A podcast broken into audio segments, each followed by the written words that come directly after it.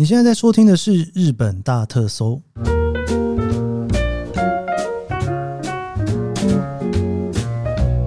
欢迎收听《日本大特搜》，我是 Keith 研究生。今天是二零二三年令和五年的五月二十六号，星期五。自从啊，我们这节目一开始呢，在介绍所谓的推荐给新手的五日游安排哈，第一个介绍的呢是东京，然后后来呢，我介绍了关西，然后也做了北海道之后。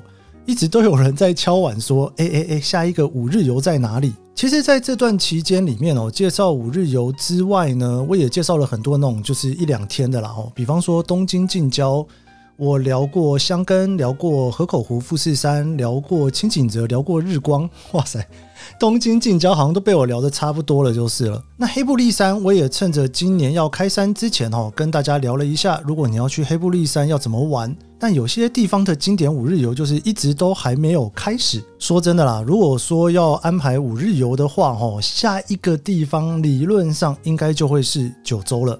不知道大家来日本玩的顺序是怎么样？我之前做过小小的问卷调查，大家好像一开始的第一次呢，要么就是去京都，要不然就是去东京。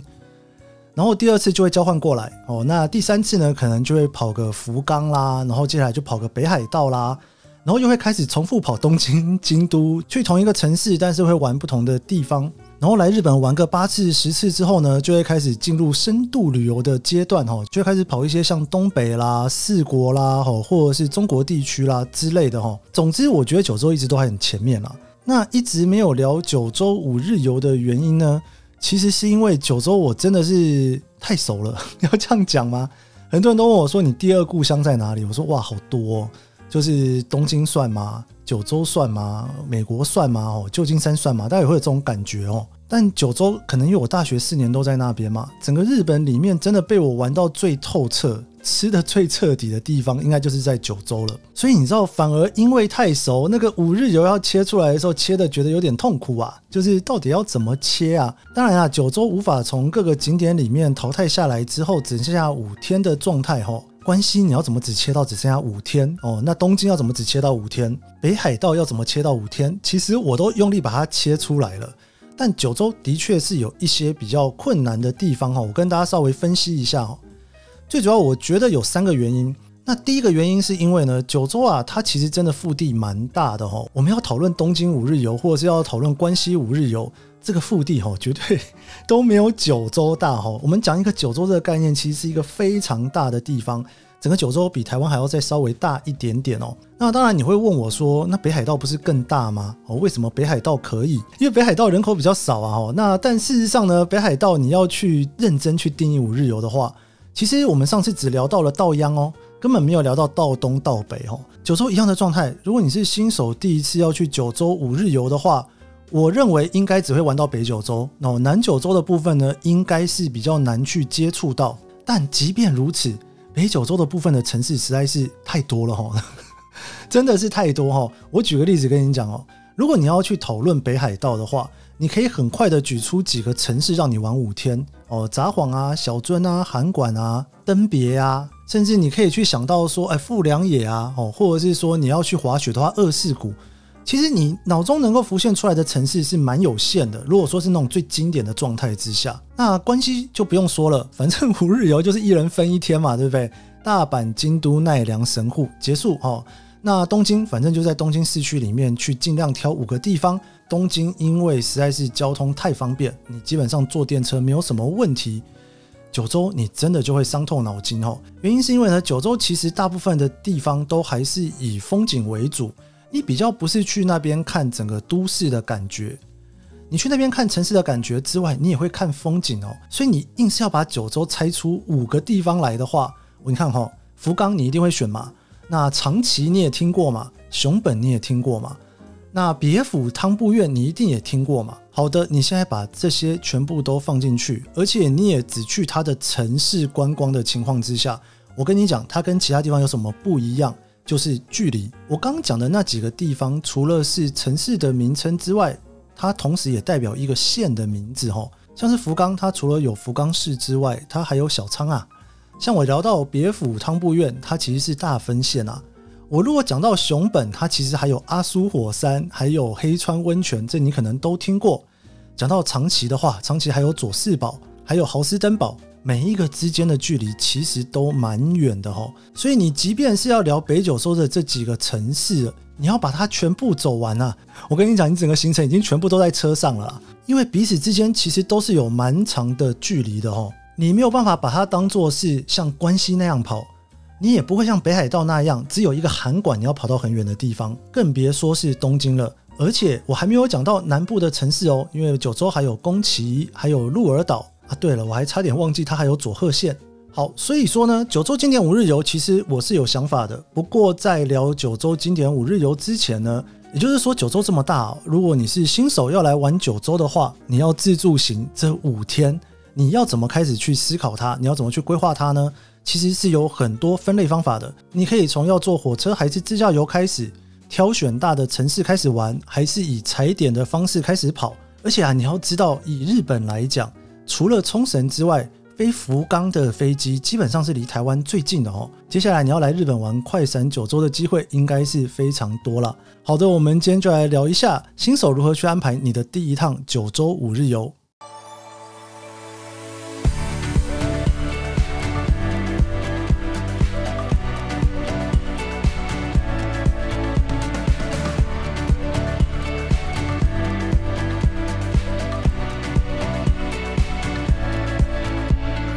我们先来介绍一下九州好了哈。日本呢，一般来说哈，我们会把它分成四个最大的岛。那第一个呢，当然就是本州。第一个呢，当然就是本州。以东京为中心点的话，诶，这样讲可能会有人生气。或者你要是从京都为中心点也可以了哈。一直到北边啊，是过了青青海峡就会到北海道。那往南的话呢，还有两个岛哈，濑户内海的对面呢有四国岛哦。那关门海峡的对面呢有九州岛，这个算是日本最大的一个岛了。那第二个呢就是北海道，接下来就是九州，那再来比九州比较小的呢就是四国。但我刚有跟大家聊到过说哈，虽然第二个大岛呢是北海道，但是因为北海道呢它的人口其实是比较少的，所以它其实在整个自治体里面只有一个，就叫做北海道。但是在九州的部分呢，它的自治体非常多，有福冈、鹿儿岛、熊本、宫崎、长崎、大分、佐贺。那有些分类里面，它也会把冲绳划到九州这边来哦。比如说，你如果看日本的新闻，他会跟你讲说是九州冲绳地方，就是说在冲绳很多的情况之下，会把它归到九州一起来算的。但是这个呢，如果以台湾的角度来看，可能会有点不太一样。原因是因为如果你要到日本去，你要坐飞机嘛，所以你如果要去九州，你就会飞到福冈去；如果你要去冲绳，你会飞到那霸去哦。那霸跟福冈感觉是一个非常遥远的距离，你不太会安排这两个地方一起玩就是了。所以当你要安排九州的一趟旅行的时候呢，我刚刚有聊到说你要玩五天玩完整个九州，哪怕你是要每一个县都走过，我觉得都是非常非常困难的事情。你绝对是从头到尾都在车上，那就当做是一趟铁道旅行吧，就是全程都在坐火车的一趟旅行哦。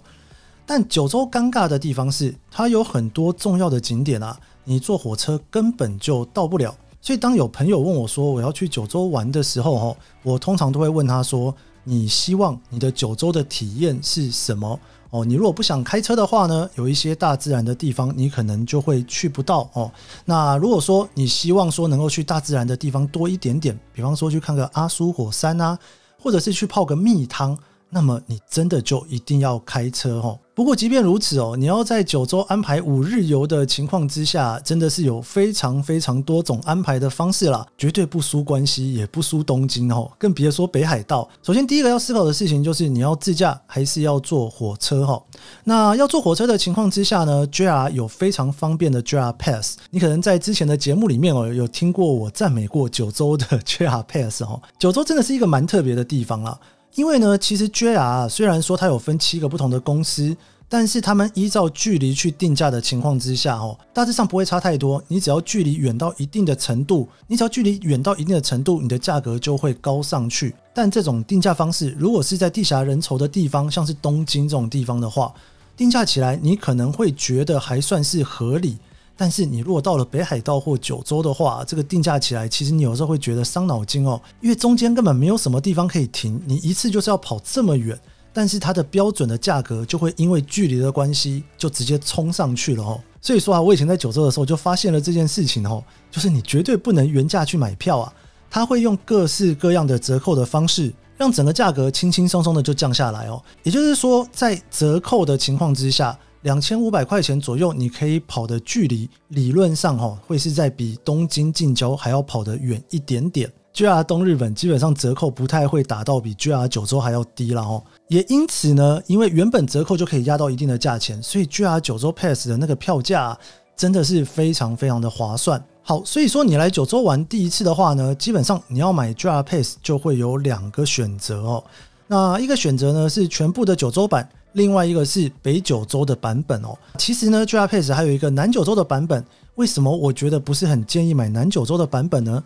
原因是因为，如果你第一次来九州玩，你通常应该会是在福冈机场降落。那福冈那边其实也蛮多可以玩的吼，请不要第一次来九州玩就直接把福冈跳过，当做是只有降落跟起飞的地方齁，这样不太行，不太行，打咩吼。福冈真的也是蛮值得你在这边待个一两天的城市。也因此，南九州的通票我通常就没有那么推荐了。原因是因为你要用南九州的那一张票，你最起码你也得从熊本出发。那你从福冈到熊本，这本身就是一个成本了，干脆就整个九州全部的通票买起来就算了。所以 JR Pass 理论上哦，应该是全九州或者是九州的北九州的部分，我觉得应该就够了啦。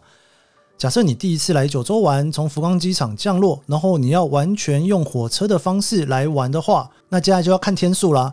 如果你只有五天的情况之下，整个九州的 Pass，我觉得你应该也是用不到了。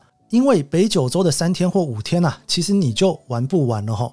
那北九州的 pass 包含哪些地方呢？呃，从北边的福冈哦，然后到门司港小仓那边，一直到东边的大分别府哦，然后呢，南边的话可以到阿苏火山，然后到熊本。在西边的话，你可以到长崎，也就是你可以包含豪斯登堡。基本上我刚刚讲这些词汇啊，应该大家都比较耳熟能详一点点哦。因为你会忽然想要来九州玩的话，应该是因为被我刚刚讲的某一个地名给深深触动了。你才会想要来安排这一个行程嘛，对不对？以前啊，旅行社在安排九州行程的时候，吼，真的有一阵子，我觉得是蛮无聊的年代啦。很久很久以前，这个旅行社在安排九州行程的时候，吼，都把它安排成一个亲子游三大乐园团。我不知道大家有没有听过这个所谓的三大乐园团哦。三大乐园团呢，通常包含了三个地方，一个是宫崎的水上乐园，一个是北九州小仓那边的一个乐园哦，还有一个呢是在长崎的豪斯登堡。基本上现在如果你是自由行的情况之下，应该没有人在玩三大乐园了。自由行安排一个就差不多了吧？吼，北九州的情况之下呢，如果你要塞一个乐园进去的话，通常就会塞豪斯登堡进去。所以说呢，如果是以九州的铁道五日游的情况之下，你稍微算一下哦。你看哈，第一天跟最后一天你会从福冈进出，中间你会有一天是在豪斯登堡，比方说第四天在豪斯登堡，所以你等于中间的二三四的三天，你刚好买一个三日券的北九州 Pass 就刚刚好了，因为你头尾都在福冈嘛。当然你也可以五日游，从头到尾都不理福冈啦，直接把它当做是飞机起降的地方而已。那这样的情况之下，你当然就可以买五日券了哈。但我也讲了，我真的不太推荐了，因为福冈能玩的地方还是蛮多的哈。好，所以说 JR Pass 的北九州三日游的情况之下，你到了第一天到了福冈，你晚上就可以去吃乌台哈，中州乌台，然后可以逛一逛。那最后第五天的行程呢，就是你可以去天神那边逛街了，又或者是说呢，你可以去太宰府或者是柳州那边晃晃。这它中间的二三四呢，其实也是非常难安排，因为只有三天的时间。我的通常建议会是这样子。去九州就去泡个温泉，所以汤布院跟别府呢，一定要挑一个去，甚至是两个都去，我觉得都很棒哦。那熊本跟长崎这两个地方呢，基本上呢，你最后可能也只能挑一个地方去哈。如果硬要选的话，熊本跟长崎，我会选长崎啦。搭配的行程，第二天应该就会是一早先去汤布院哦，然后在汤布院那边去逛那一个小小的城镇，走到精灵湖的地方。如果你是买 JR Pass 的话，你可以搭配着由布院之身的这一班很特别的列车一起来进行。在由布院好好的走了一天之后呢，坐下午的车到别府去哈，然后晚上在别府好好的泡个汤。别府真的是汤实在是太多了哈，我自己最推荐的哈，其实是三乃井饭店的棚汤啦。不管你有没有住这间饭店，我都非常建议你可以去那边泡一次汤，非常非常的舒服。如果你住那家饭店的话，那更好，早上可以泡，晚上也可以泡哈。然后接下来呢，第三天呢，你就要从别府到长崎去，哇，这个真的是一个超级远的距离啊。那长崎这边呢，以我自己私心来讲哦，全日本有三个城市，我觉得非常特别，一个是北海道的函馆，一个是关西的神户，另外一个就是九州的长崎。这三个地方在日本来讲都算是有一点点夕阳的感觉哦。走在长崎的路上，我觉得是非常非常舒服的。当然，这三个地方有一个很共同的特色呢，就是晚上看夜景都非常漂亮哦。所以在长崎基本上晚上就会在道佐山看夜景哦。然后第四天你去豪斯登堡，然后豪斯登堡结束之后回到福冈去，然后第五天就我刚刚说的，你可以在福冈的近郊太宰府啦，或是柳川走走之后呢。又或者是你在天神逛个街，你就可以离开了哈。我跟你讲，光是这样的行程，其实你已经花了非常多的时间在坐车了。也就是说呢，五日游为了顺路，其实有非常多种玩法。比方说呢，你第三天不去长崎哦，你坐着横断铁道啊到熊本去哦，那你中间就可以去玩阿苏火山。然后在熊本呢待一个晚上之后呢，你再去豪斯登堡，然后再回到福冈。又或者是呢，你要为了更顺路，所以你就不去别府跟汤布院了。你二三四天的行程就刚好是福冈一天，长崎一天，然后豪斯登堡，然后回到福冈去。总之，九州五日游的铁道你本身就很需要取舍。我这行程还没有去佐贺县哦，佐贺县好像很容易常常被忘记哦。所以呢，第一次呢，你如果要用 JR Pass 的三日券来走的话呢，大概会是这样子的行程。比较详细的玩法，我会在之后的节目跟大家来聊哈。那假设你的第一次是自驾游的话呢，其实你的选择就会比较弹性一点点哦。自驾游的话呢，通常我就会建议你不要北九州一次五天都走完哦，要不然就是你的行程要稍微再拉长一点点，因为自驾游会到很多铁道没有办法到的地方，你可以慢慢走。再加上你如果要横跨东边跟西边，其实你五天是非常非常累的哦。以自驾游的状况来说呢，我会蛮建议第一次你可以以北九州的东边为主哦。第一个呢，因为跟西边比起来，东边的铁道相对的比较没有那么方便，所以你在自驾游的时候呢，除了我刚刚讲到的别府、汤布院、熊本之外呢，我会建议你可以排进去的地方呢，其实有两个很重要的都在熊本县哦，一个是阿苏火山，另外一个是黑川温泉。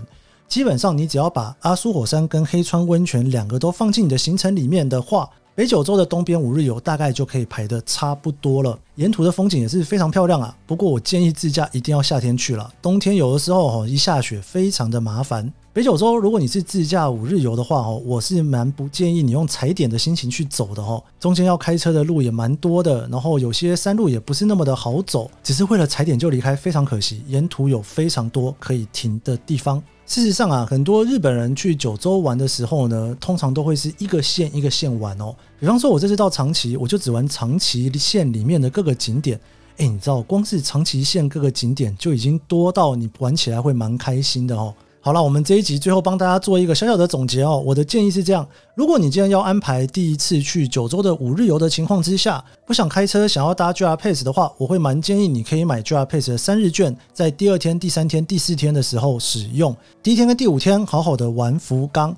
那二三四天呢？如果比较贪心的情况之下，当然就是汤布院、别府这两个温泉胜地都去了之后呢，再加一个长崎，然后去豪斯登堡，又或者是只玩西边的长崎、豪斯登堡跟熊本哦。如果你是自驾游的话，北九州的东西两边挑一天玩吧。硬要选，我会建议大家挑东边，原因是因为东边的铁道相对的是不太方便。如果你会去九州很多次的话，可以把铁道旅游留给北九州的西边、东边。你第一次自驾游就好好的走一下大自然之旅吧。好的，我们这一集的日本大特搜就到这边。喜欢这期节目，别忘了帮一下五星好评，也推荐给你喜欢日本的朋友。我们下个礼拜一见喽，拜拜。